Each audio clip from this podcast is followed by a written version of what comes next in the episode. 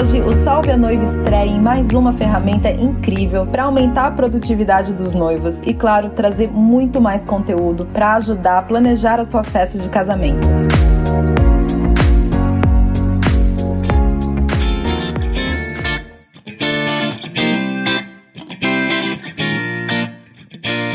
nosso primeiro episódio, a gente tem que começar pelo início, que é quando a noiva recebe o anel e ela entra em parafuso.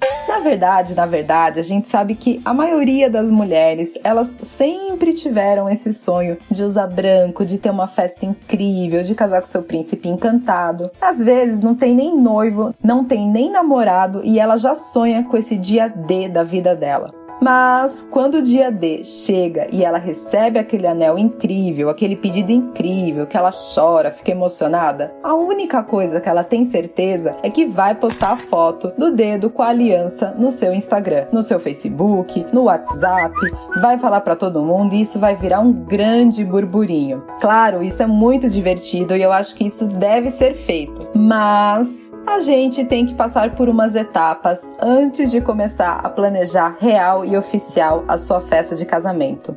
Na minha visão, eu digo que o primeiro passo é sempre você curtir essa fase, porque é o mais gostoso, é quando você está lidando com as suas emoções, tendo essa vibração extremamente positiva de que você vai casar, vocês vão pensar, vou casar na praia, vou casar no mar, a gente vai ter uma festa grande, a gente vai se divertir, a gente vai morar junto, entre outras coisas. Nessa fase você não tá pensando em custo, não tá pensando em dinheiro. Por isso é bom vocês relaxarem, aproveitarem isso bastante. Na segunda fase, eu digo que os noivos eles têm que ter uma conversa sincera.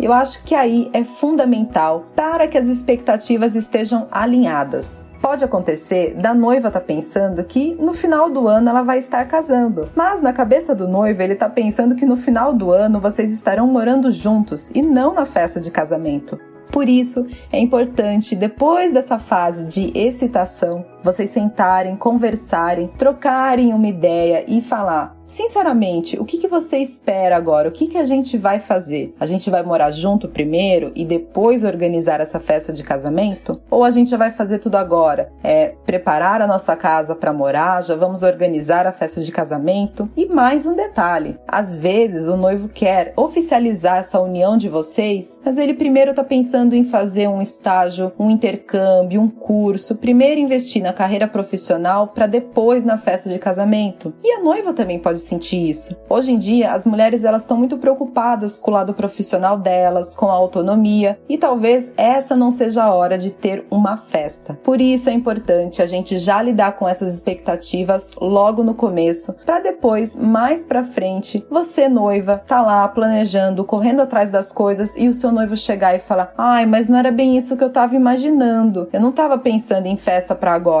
E você vai ficar muito chateada. Então, já vamos conversar honestamente e aí sim tudo estando ok, você realmente vai e começa a planejar a sua festa de casamento.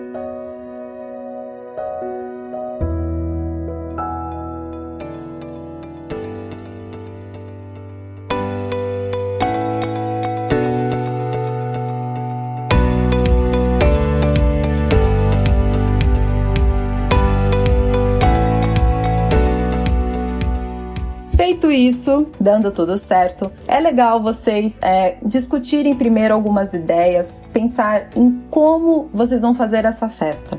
É campo, é praia, vai ser grande, vai ser pequena, vai ser uma festa despojada. Quantos meses a gente pretende planejar essa festa?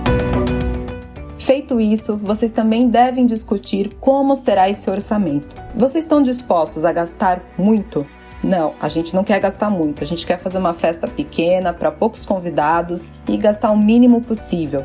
Determinar o orçamento logo no início é fundamental por duas coisas. Primeiro, que isso já vai alinhar com o tipo de fornecedor que você deve pesquisar. Fornecedores que tenham a ver com o custo-benefício de vocês, com o estilo de festa de vocês. Também isso já vai demonstrar se vocês precisam guardar mais dinheiro, porque não adianta nada vocês quererem fazer uma festa de casamento sem ter nada, sem ter uma reserva financeira no banco.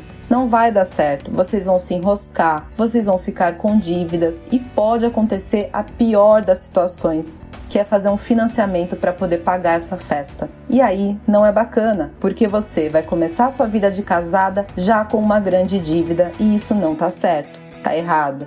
Então, a gente sabe que um controle financeiro é fundamental em todas as etapas da nossa vida. Por isso é extremamente importante vocês também terem essa conversa, observar quanto cada um tá disposto, observar se a família do noivo e da noiva vai querer ajudar a bancar essa festa ou não. Se vocês vão começar a juntar grana a partir de agora, para que no ano que vem vocês comecem a planejar e a pagar essa festa de casamento.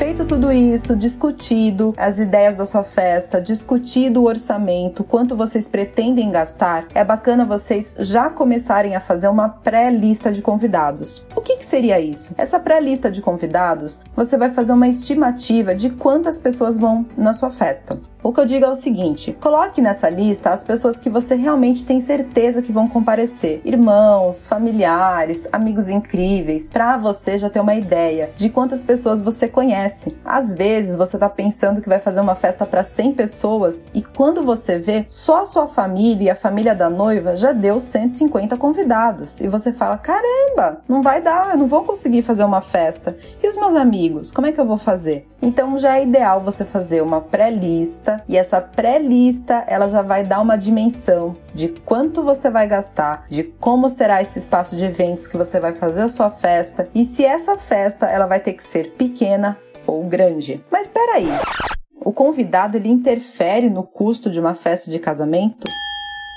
Totalmente. Olha só, por exemplo, você vai lá, achou um buffet incrível e ele tá cobrando para fazer um serviço de massas e finger food por 70 reais a cabeça. Ok, para 200 convidados eu vou gastar 14 mil reais. Caramba, mas é 14 mil reais?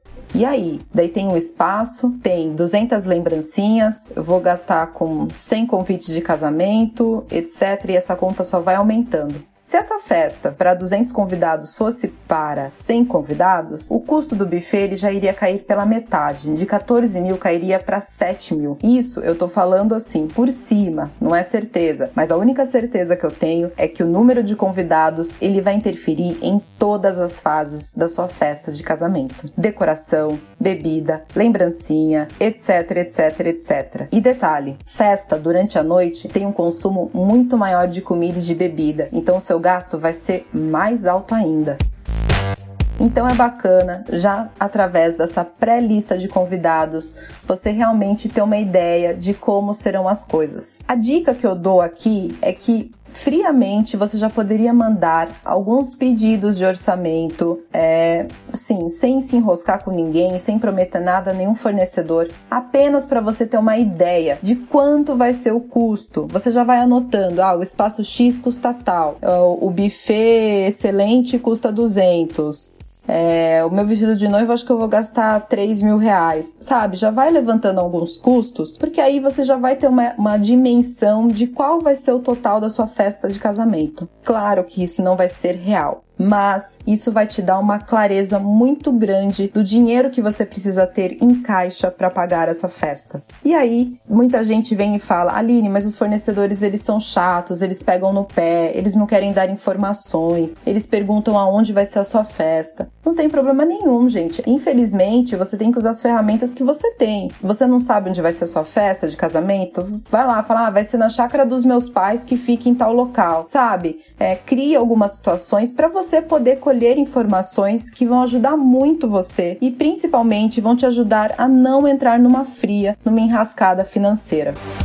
Passado toda essa fase de orçamento, pré-lista de convidados, não precisa sair correndo atrás de fornecedores, já pagando. Eles sempre vão pressionar, falando que não existem vagas, que tá muito concorrido o dia que você quer casar, que o mercado tá aquecido, etc, etc, etc. O que eu digo para você é assim: tenha calma, pare, respire, Analise essas contas que você tem, analise se esse é o momento certo para vocês terem o compromisso de pagar uma festa, que às vezes você vai levar um ano, dois anos e são pagamentos mensais. Os fornecedores eles cobram, fotógrafo cobra, o buffet vai fazer um pagamento mês a mês. Então, assim, é um compromisso longo e é um compromisso caro. Conversa com seus pais, é, as pessoas mais velhas elas têm uma maturidade, um olhar diferente que a gente tem. O risco, é, o grande erro das noivas e dos noivos também é ficar com uma ansiedade muito grande para fazer essa festa, para estar com os familiares e os amigos, se divertindo muito e vocês acabam não pensando muito nas consequências e no compromisso financeiro que você vai ter.